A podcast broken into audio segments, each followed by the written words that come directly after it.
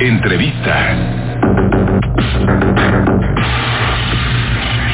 Le cuento que este miércoles eh, a las 11 de la mañana, dentro de unos minutos, México Evalúa presentará la segunda edición del estudio Fallas de Origen, que busca medir la confiabilidad de las estadísticas delictivas a través del índice de confiabilidad de la estadística criminal.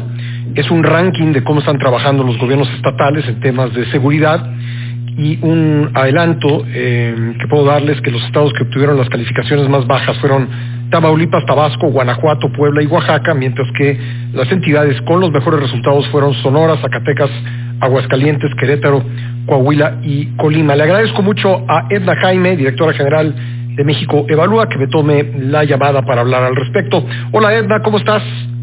Pues me, da muchísimo gusto eh, saludarte, Pascal. Muy buenos días. Igualmente, Edna, pues cuéntame un poco de este eh, índice eh, fallas de origen.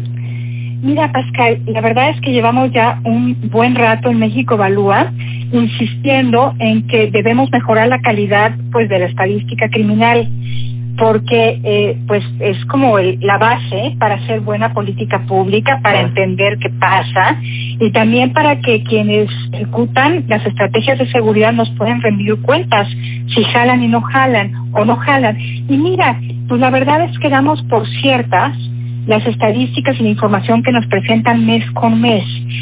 Pero eh, eh, ciertamente no tenemos pues los mecanismos para pues validar esto. Entonces, eh, nosotros nos metimos, nos hemos metido desde hace años a analizar la información sobre homicidios. lo ideal sería poder entrar a las fiscalías y hacer auditorías,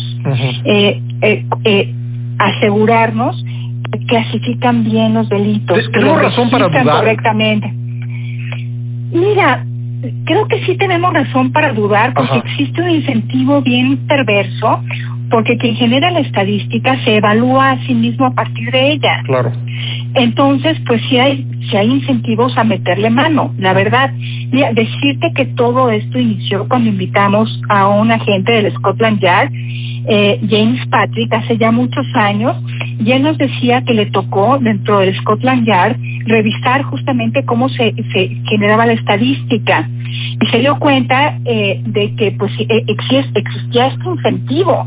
O sea, si a mí me van a calificar y evaluar conforme estos números y yo genero estos números, pues eh, digamos que no están puestas las cosas para que se hagan bien. Entonces, James Patrick fue después el encargado de generar un órgano que hacía la auditoría de estas estadísticas. Presentó primero sus resultados ante el Parlamento británico y sí, y concluyeron que no había manera que esto jalara si no había un tercero que interviniera y que eh, eh, trabajara con auditorías, que trabajara incluyendo estas estadísticas, pero fuera del ámbito de la policía en este caso o fuera del ámbito de las fiscalías. Entonces, nosotros no hemos entrado a hacer auditorías, pero lo que sí tenemos son instrumentos estadísticos para poder detectar irregularidades. Por ejemplo, las actas de, de función, supongo, ¿no? Mira, las actas de defunción son bien importantes porque es una fuente alternativa de información sobre, sobre muertes violentas a la que tenemos en las carpetas de investigación. Entonces, es una gran ventaja que en el caso de homicidios podemos tener además una fuente con que contrastar la estadística que se genera de carpetas de investigación del sistema de justicia. Eso es una gran ventaja. Este, eh, pero, pero Pascal, aquí el tema es que las fiscalías efectivamente registren, clasifiquen bien los homicidios, que no haya subregistros, que no haya reclasificación, porque este incentivo está presente, la verdad, aunque tengamos a fiscales de primer nivel, pues siempre, si no tenemos una instancia que vigile, que audite, pues va a existir este incentivo. Y si hay manera de detectar cuando se manipula la información o cuando hay errores en la clasificación eh, eh, o en el registro, y son maneras de aproximarnos entonces, eh, en este estudio, en este índice, utilizamos cuatro pruebas eh, eh, donde podemos encontrar irregularidades. No te puedo decir el origen de las irregularidades, simplemente es un indicativo de que algo está pasando. Y, conforme a estas cuatro pruebas estadísticas es que construimos este índice y es que hacemos el ranking. Eh, como tú ya lo mencionaste, hay estados que salen muy bien, entonces eh, no tenemos ningún indicio de que hay irregularidad en sus registros, hay otros que no salen tan bien y que algo está pasando como te digo, no hay manera de saber si hay dolo o simplemente falta de capacidades. No tienen la computadora correcta o no tienen los equipos, el, el talento humano para hacer esto bien. ¿Y, qué tan eh, dispuestos están eh, las fiscalías, los, los, eh, las autoridades responsables en, en, permitir esta fiscalización, esta, esta revisión? Es un tema bien difícil, Pascal. Fíjate que el secretario, el Centro Nacional de Información del Secretario Ejecutivo del Sistema Nacional de Seguridad Pública tiene una base concentradora de toda esta información. Ellos simplemente reciben.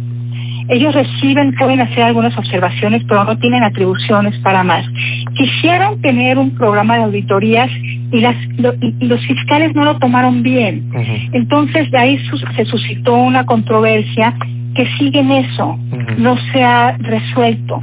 Los, los propios fiscales dijeron que ellos iban a generar su propia eh, metodología de reporte de estos datos eh, con, con, el apoyo de INEGI. Hay que entender bien este procedimiento. Yo creo que si dejamos solos a los fiscales estamos simplemente intensificando este, este mal incentivo, pero hay que, eh, vamos a estudiar cuál es el papel del INEGI en este proceso. Hay que discutirlo justamente en un ratito, en la presentación de nuestro documento, vamos a tener a dos fiscales, al del Estado de México y al de Querétaro, Querétaro, además de que vamos a tener a un vicepresidente del INEGI, Adrián Franco, que la verdad es una referencia en estos temas. Entonces yo creo que tenemos que tener una buena discusión de cuál es el mejor mecanismo para lograr superar este problema de una vez por todas, eh, porque sí necesitamos saber cuál es, eh, eh, eh, de qué dimensión es la problemática de la violencia en este país, porque si no tenemos eso como base, no vamos a formular buena política pública. En principio es opacidad o es ineficiencia el, principal problema. no, no, no te lo puedo asegurar, pero sí hemos encontrado que hay fiscalías que todavía no cuentan con lo básico para hacer buen procesamiento de su información. Tienen poca gente, tienen muchas carpetas que realizar, poca gente, no tienen los sistemas informáticos correctos. Se ha trabajado sobre esto.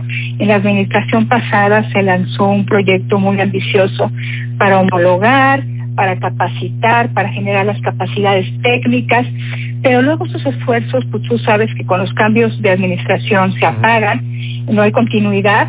Entonces puede ser un tema, Pascal, de que faltan capacidades, o puede ser un tema del que pues, reclasifican, eh, de que subregistran, eh, eh, y de que son procesos abiertos, son, son carpetas de investigación abiertas. En todo caso hay que saber, ¿no? Este, pero es muy importante que de una vez por todas lo resolvamos. Mira, yo sé que esta agenda ya no es tan relevante, que no está en, en, en, en, el centro de nuestra atención, porque hay muchas otras cosas que nos distraen. Pero sí te quiero decir, Pascal, que esto está en el corazón de un problema público fundamental para el país. Sin duda, y así lo, así lo entendemos. Eh, eh, vamos a estar pendientes de, de, lo que presenten y, y ojalá podamos eh, conversar eh, pronto, eh, un poco más. Me encantará, Pascal. Te agradezco mucho, este Un fuerte abrazo. Un ¿eh? abrazo. Gracias igualmente. Edna Jaime, directora general de México Evalúa. Son las 10 con 23 en el tiempo.